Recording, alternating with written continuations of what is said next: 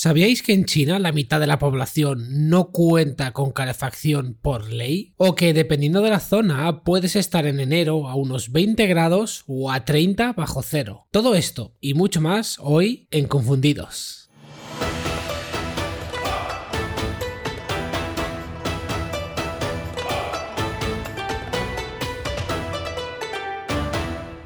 Muy buenas a todos y bienvenidos a otro capítulo de Confundidos. Soy Arroz Ibérico y en este capítulo vamos a hablar de cómo pasamos el invierno aquí en China. Y es que para ello vamos a viajar por todo el territorio chino, vamos a ir de norte a sur, donde varios hispanohablantes nos van a contar sus experiencias personales pasando el invierno aquí en China. Vamos a hablar con gente desde Harbin en el norte de China hasta Hainan en el sur de China. La verdad es que nos espera un episodio muy interesante. Yo he vivido en China casi 10 años y tengo la suerte o la desgracia de haber pasado varios inviernos por estas tierras. He vivido en cuatro ciudades diferentes. He vivido en Tallinn, en el norte, en Shanghái y en Xi'an, en el centro, y ahora Guangzhou, en el sur. Y los inviernos de cada una, la verdad es que no podían ser más diferentes. Una de las cosas más curiosas de los inviernos aquí en China es el tema de la calefacción, ya que como he dicho al comienzo del episodio, la mitad de la población no tiene acceso a calefacción central. Y para contaros esto vamos a remontarnos al año 1950, que es el año en el que la calefacción central llegó por primera vez a China con ayuda de la Unión Soviética. Y es que ese año el gobierno chino estableció la calefacción y el carbón como un derecho básico.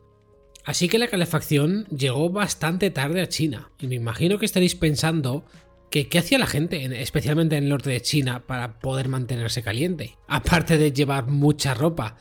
Bueno, se utilizaban diferentes métodos, como las estufas y las chimeneas, que conocemos todos, y también un método muy curioso llamado Kang, que básicamente es una cama hecha de ladrillos, que tenía un pequeño agujero debajo donde se metía la leña ardiendo para calentarla. Los más ricos tenían una versión premium llamada T-Kang, en la que no solo la cama, sino que todo el suelo de la habitación era un Kang con, con, el fuego debajo y calentaba pues todo el suelo de la habitación.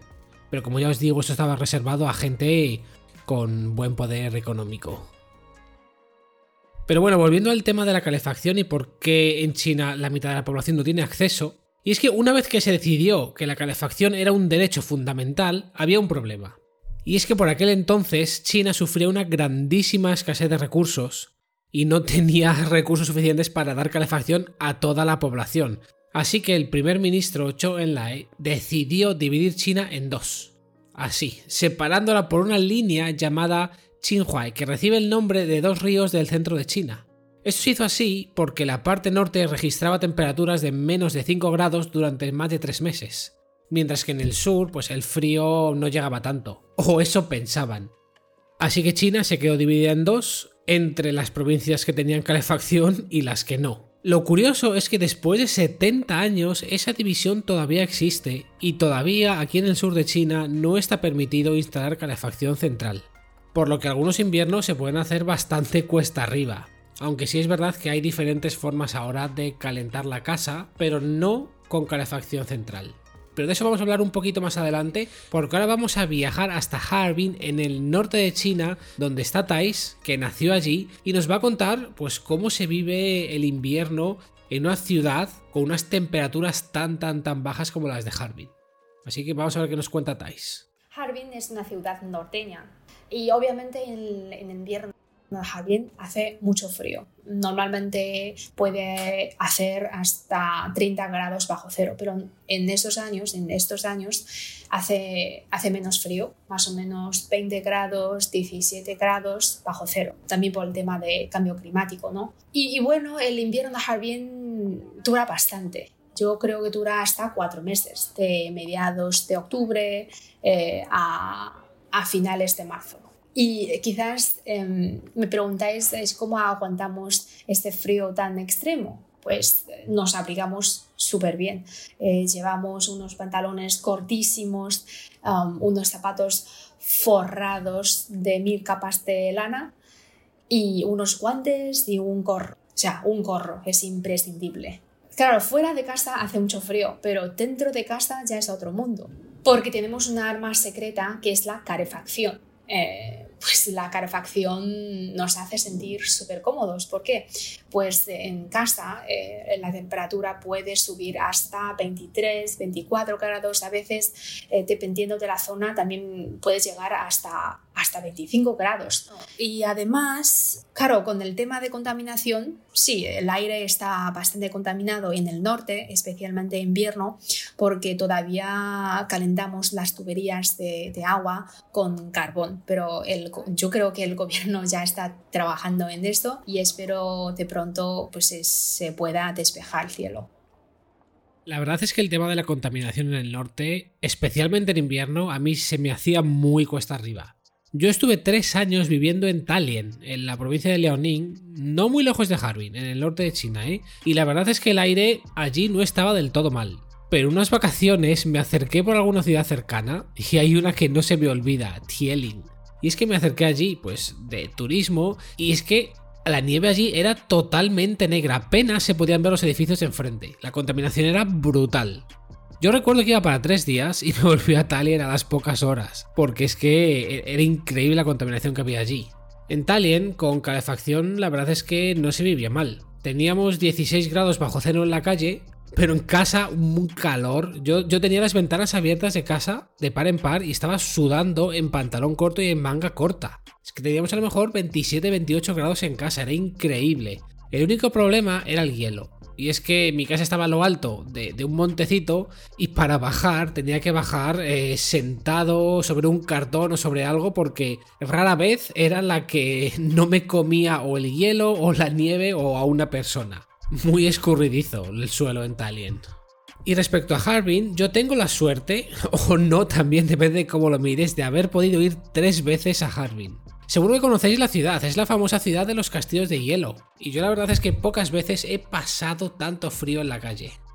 Eso sí, en el hotel sudando como un pollo, yo recuerdo que estábamos a más de 30 grados bajo cero y llevaba tanta ropa que no me podía mover. Yo no sé, encima yo, yo creo que llevaba dos abrigos, sudadera, camisetas, dos pares de guantes, tres pares de calcetines, botas, pero es que aún así era imposible calentarse. Yo, yo recuerdo que las pestañas se nos quedaban pegadas y la bufanda del vaho que salía por la boca se quedaba totalmente congelada del hielo. La verdad es que fue una experiencia durísima.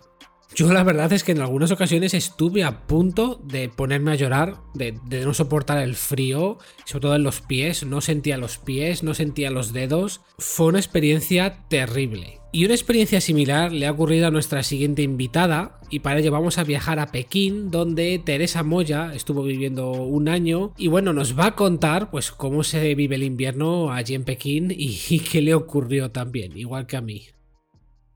Yo soy, soy Teresa, viví en Pekín durante un año, 2017, 2018. Y sí, eh, durante Año Nuevo Chino y durante la Navidad, pues me quedé allí, no, no volví a España, entonces me tocó vivir el invierno de Pekín de primera mano. Además hay que decir que yo justo en las vacaciones de Año Nuevo Chino en vez de irme a viajar, porque luego sí me, me, fui para el sur, pero en un principio estaba haciendo unas prácticas allí que me busqué. Y entonces me tocaba todas las mañanas salir desde la universidad hasta el, sitio donde eran las prácticas, para lo cual tenía que coger dos autobuses o un autobús, un tren y luego otro autobús y luego andar y eso a primera hora de la mañana y luego ya volvía por la noche, o sea, un frío de muerte. De hecho, durante un año que estuve allí no me puse mala hasta que eh, hice allí las prácticas y claro, tanto salir y entrar es que te morías de frío. O sea, en Pekín hace frío nivel que se congelan todos los lagos, porque en el centro de Pekín hay bastantes lagos y canales, bueno, se congelan y entonces todo el mundo pues va allí a patinar, que es lo chulo. Por un lado hace un frío que te mueres, pero lo bueno es que cuando se congelan los lagos puedes llevar tus patines sobre hielo y, y la verdad es que bueno, eh, es una actividad bastante divertida que hacer en, en, si vais en enero o en esta época de, mucho frío. Puede llegar hasta menos 6 grados, pero la sensación térmica incluso puede ser menos porque corre un viento tan frío, pero lo peor es si te toca hacer turismo. Entonces, claro, yo ya en enero, yo llevaba allí desde agosto, pues no, no, hice, no hacía turismo ya. Pero, claro, vino mi novio a visitarme a mediados de enero y claro, entonces nos tocaba hacer pues la ruta típica, ¿no? Que si ir a la muralla china, que si ir al palacio, a la ciudad prohibida. Bueno, la ciudad prohibida fue lo primero, lo primero que fuimos a visitar. y claro, mi novio todavía no estaba aclimatado, o sea, fue un shock. O sea, vimos la ciudad prohibida que aquello puede estar, tirarte, no sé, mínimo un día entero visitándolo, porque es gigante o mediodía, mínimo mediodía. Bueno, lo vimos como en una hora. Nos cruzamos la ciudad prohibida corriendo, la cara la teníamos roja del frío que hacía. Salimos de allí, cogimos un taxi eh, y fuimos corriendo a la primera cafetería que pudimos porque es que nos moríamos de frío. Pero lo mejor fue cuando decidimos ir a la muralla china en mitad de enero, con la que estaba cayendo. Además, mm, no quisimos ir a una de las partes de la muralla china de las más transitadas, sino una que yo conocía que estaba medio abandonada. Y yo tenía el contacto de un señor que vivía en un pueblecito eh, al que, bueno, llegaba ahí en tren, iba a recogerte a la estación y luego pues te quedaba en su casa, en una casa típica china de un pueblo, de una aldea rural, comías comida que ellos mismos cultivaban de su verdura y tal. Entonces yo había estado en agosto con unas amigas mías, que por cierto eso ya también lo hablaremos, porque en verano hace un calor que te mueres, literalmente casi morimos, pero bueno, esa es otra historia. Total, que ya pues llegamos allí, pasamos la noche y al día siguiente pues íbamos a hacer el trekking por la muralla, en fin, eh, llenamos nuestra mochila pues de, comida, eh, incluso llevábamos una botella de vino. Dijimos, bueno, cuando llegamos arriba nos podemos echar una copita de vino, un vasito. Bueno, mira, un frío un frío que, subimos a la muralla china corriendo, cuesta arriba literal. A mí me costaba respirar, o sea, al respirar el aire se condensaba en tu nariz, era increíble. Y mi novio, venga, corre, corre, que nos congelamos. Me hizo subir la muralla china hasta arriba, me, me, la hizo subir corriendo. Y una vez que ya llegamos arriba, lo que es la muralla en sí, claro, hacía un viento, pero tal viento que de verdad, o sea, era un frío que a mi novio se le congeló la barba. O sea, toda la barba de respirar, lo que era el vapor de, respirar, se le condensó por toda la barba y se le, se le congeló entera. Madre mía. Así que nada, también hicimos la muralla corriendo y ya cuando bajamos y volvimos al pueblo buscamos una recachita de sol y ahí nos tomamos el vinito. Y, y nada, y ya bueno, recuperamos. No, no murimos en el intento, pero bueno, casi, casi. Y desde Pekín nos vamos a ir hasta Xi'an, pero vamos a hacer una pequeña parada en una ciudad muy pequeñita llamada Pingyao, donde también tuve la suerte de pasar un invierno. Y es que es una ciudad muy antigua, es una de las ciudades más antiguas de China, las casas están hechas de piedra, la verdad es que es preciosa, pero es tan antigua que no tiene calefacción central y todavía mantiene los Khan que os he comentado al comienzo del episodio. No recuerdo si estuve en Pingyao una o dos noches, pero lo que sí recuerdo es que no podía respirar. Porque todas las casas utilizaban Khan y utilizaban carbón para calentarse. Y es que tenía una niebla como yo no había visto en mi vida, una niebla negra te picaba la garganta solo de, pasear por la ciudad. El Khan, sí, muy calentito, pero claro, estás durmiendo directamente sobre el ladrillo. Te, ponen un pequeño edredón, un futón, no sé qué te ponen, pero aún así eso está duro como una piedra. Y eso sumado al, al aire hipercontaminado de, de tanta leña del carbón, se me hizo una experiencia durísima. Y bueno, vamos a irnos ahora a Xi'an, donde también yo tuve la suerte de vivir, donde recuerdo un invierno súper contaminado también. Yo la verdad es que no guardo muy buenos recuerdos de Xi'an, pero claro, ya han pasado muchos años y posiblemente la situación sea diferente. Así que vámonos a Xi'an, donde está Pablo, que nos va a contar cómo se vive el invierno por allí. Gente confundida, soy Pablo y llevo viviendo en Xi'an unos 7 años. Si estáis pensando en venir a Xi'an, tenéis que saber algunas cosillas. El mejor momento para venir es en primavera, porque no hace tanto frío ni tanto calor y todos los árboles están floreciendo. Es espectacular. Pero si decidís venir en invierno, estaréis bien, ningún problema. Simplemente abrigaros. Si os lo que os preocupa es la contaminación, bueno, chicos, tenéis que saber que hace 7 años la contaminación era tremenda. Muy fácilmente se llegaban a niveles de 300 e incluso algunos días a niveles de 500. Ahora la cosa, la cosa está muchísimo mejor. Hay muchos días que se llegan a 150, 180 y los peores días a lo mejor a 200 o 250, pero eso ya es muy poco habitual. Así que ya la contaminación, por suerte, es casi, casi, casi cosa del pasado. Pero ¿qué más os puedo contar de Xi'an que no sepáis? Ciudad histórica. Os puedo contar algo sobre la comida. Porque chicos, eh, si sois de la costa, vivís en Shanghai, Pekín, Guangzhou, Ahí se come mucho arroz y de vez en cuando también se come pasta, mucha pasta. Pero chicos, eh, jamás he comido tan buena pasta como la he comido aquí en, en Xi'an. Aquí normalmente se come productos derivados del trigo, así que se come mucho pan y mucha pasta. Y además hay mucha influencia de, de bueno, pues de Xinjiang y de la cultura musulmana. Entonces aquí se hace mucha pasta y muchas cosas relacionadas con pan y está buenísimas. Jamás he estado en ningún otro sitio en que hicieran unos nudos tan buenos y además tanta variedad, tantas cosas diferentes. Si os gusta la comida, Xi'an es de los mejores sitios a los que ir, sin duda. Además, soy de Barcelona y me ha costado mucho adaptarme al hecho de que aquí en Xi'an no hay playa. Pero, sin embargo, aquí tenemos un montón de balnearios con aguas termales que provienen de volcanes. Hay un montón en cualquier sitio con mucha historia y son relativamente baratos. El servicio es buenísimo, puedes estar todo el día, vivir a cuerpo de rey, te dan de comer, te dan de beber, no es caro y el entorno es, eh, bueno, eh, precioso. Estás en la montaña y no es tan difícil llegar. Así que, bueno, cada vez que tengo la necesidad, eh, puedo ir a bañarme allí. En verano y en invierno, no está mal. Bueno, confundidos, si sois unos de esos valientes que se atreven a viajar en estos tiempos y venís a Xi'an, a ver si nos vemos. Venga, saludos, adiós.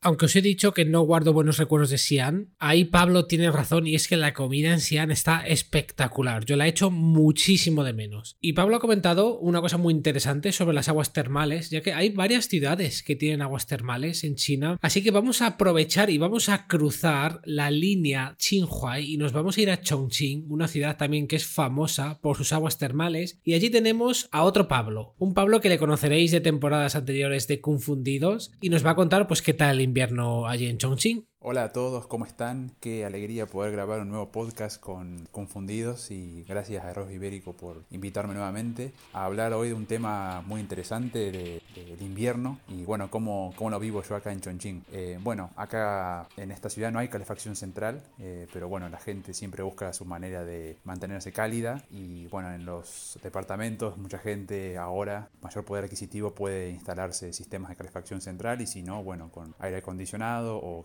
calefactor eléctricos, se calientan los lugares. Eh, algo interesante es que mm, muchas veces cuando empieza el invierno, el Litong en, en China, se suele comer en el norte Jiaozi o en el sur Tangyuan, pero muy poco se habla o se nombra que, por ejemplo, aquí en Chongqing eh, hay muchos lugares que no comen ninguna de estas dos cosas, sino que se come cabra. Eh, entonces se hace, se puede hacer una sopa de cabra, por ejemplo, o si no algo muy, muy rico y muy delicioso es comer eh, una, cabra entera con amigos o familia y bueno, para celebrar el Litong o el comienzo del invierno. Y obviamente la comida tradicional y más característica de Chongqing y la más deliciosa o más amena para comer en invierno es el hot, el hot pot, eh, que bueno, es extremadamente picante y disfrutar el hot pot en invierno es algo lindo. Acá lo comen también en verano con 40 grados, pero es interesante, es mejor y se disfruta más en invierno.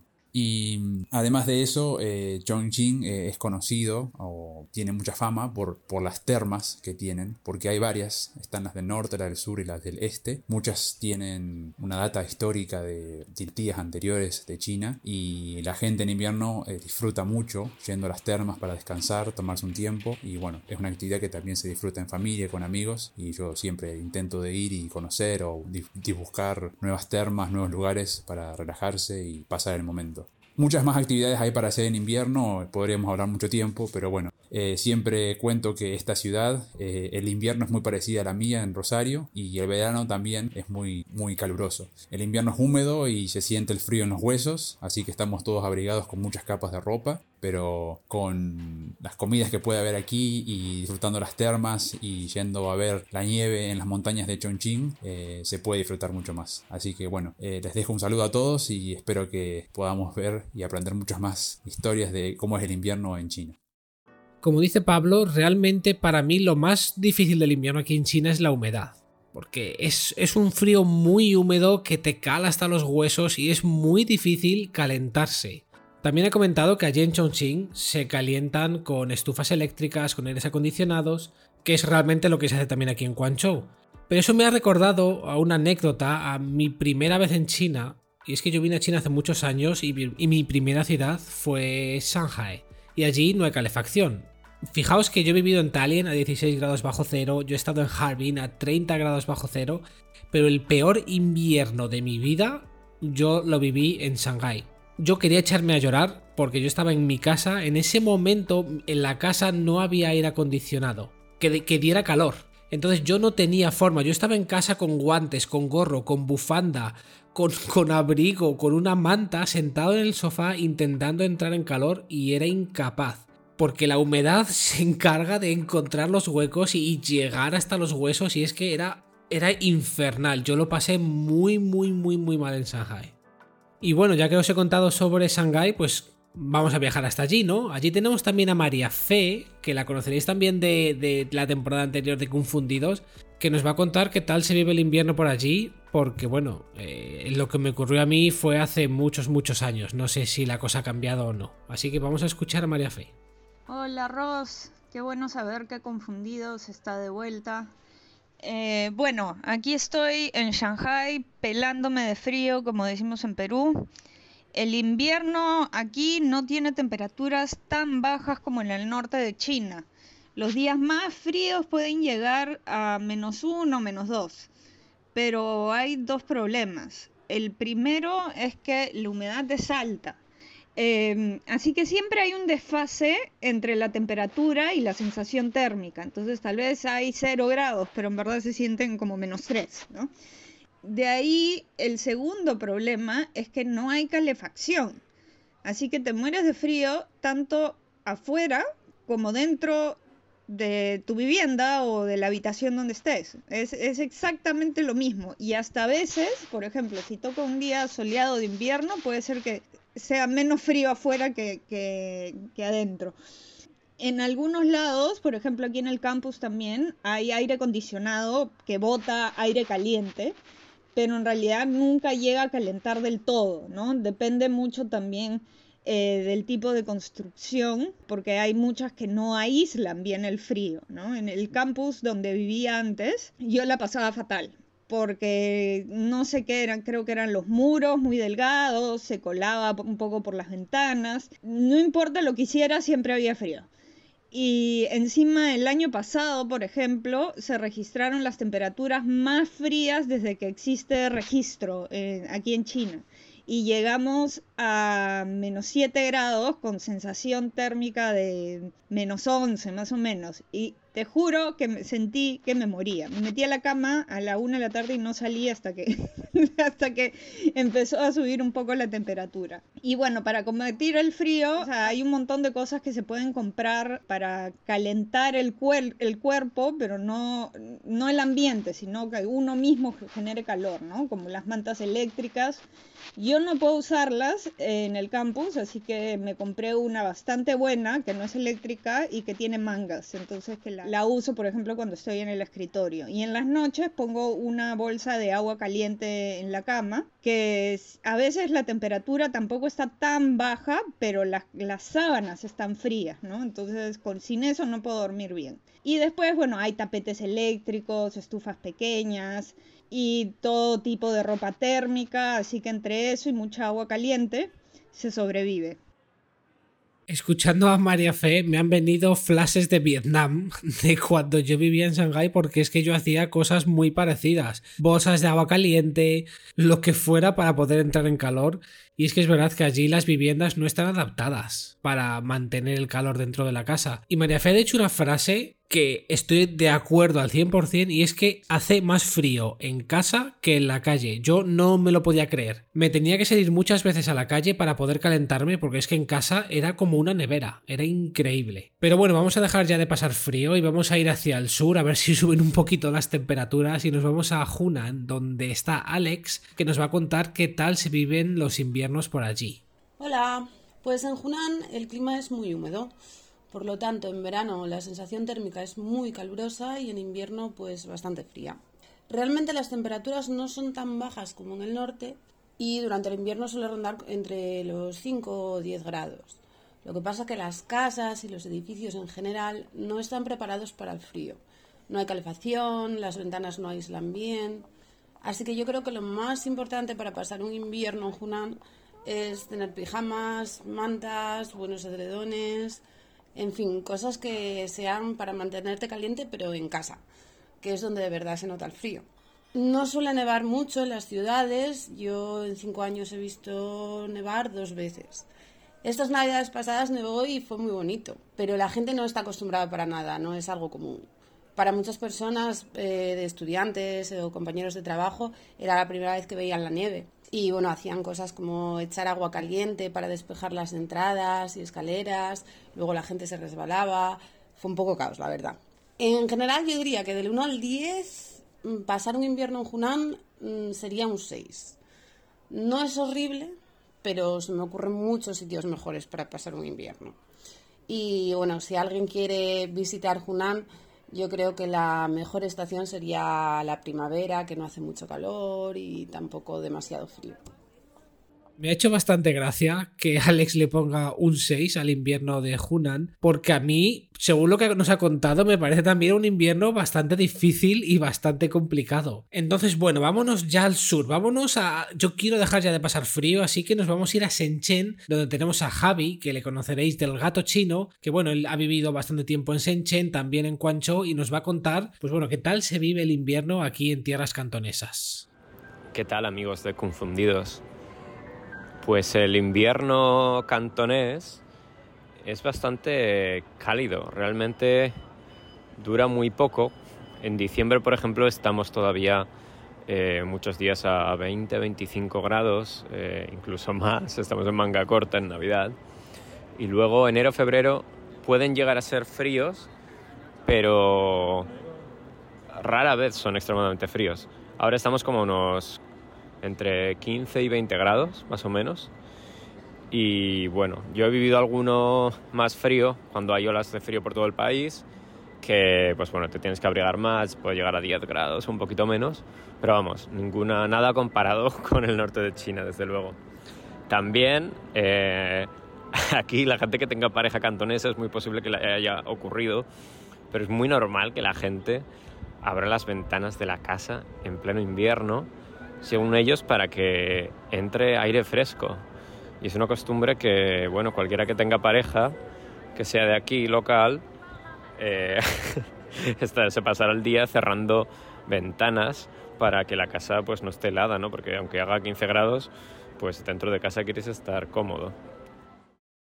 Bueno, pues yo suscribo todo lo que nos ha comentado Javi, porque bueno, yo sabéis que vivo en Guangzhou, que está muy cerquita de Shenzhen, estamos a media hora en tren y los inviernos aquí son prácticamente iguales. Yo la verdad es que lo he disfrutado bastante. Aquí el verano es infernal, pero el invierno es muy suave. Yo estoy ya en mi tercer año aquí en Guangzhou. En el primer año no me puse el abrigo, me puse una sudadera gorda. En el segundo invierno aquí en Guangzhou ni siquiera me puse sudadera, es que no hizo nada de frío el año pasado. Y este año hemos tenido 3, 4 días de frío, pero poquito más. La verdad es que es muy difícil ver temperaturas por debajo de los 10 grados. Yo no las he visto. Estamos entre los 17, 20 grados. Incluso hay días que hay 24, 25 grados y vamos en manga corta o en pantalón corto. La verdad es que es una delicia. Quizá lo único destacable del invierno aquí en Guantón es un fenómeno atmosférico llamado Huinantien, en el que durante varios días o semanas llueve mucho y hay muchísima humedad y la verdad es que es bastante incómodo porque es que la humedad es tan bestial que sudan las paredes de las casas. Es increíble y son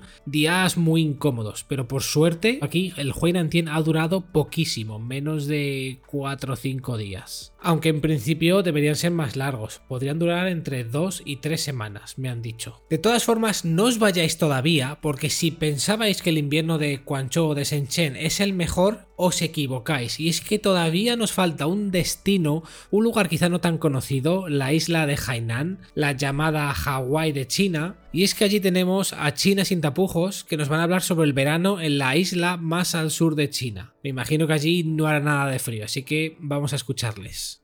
Pues el invierno en Hainan es eh, bastante liviano comparado con otras zonas de, China.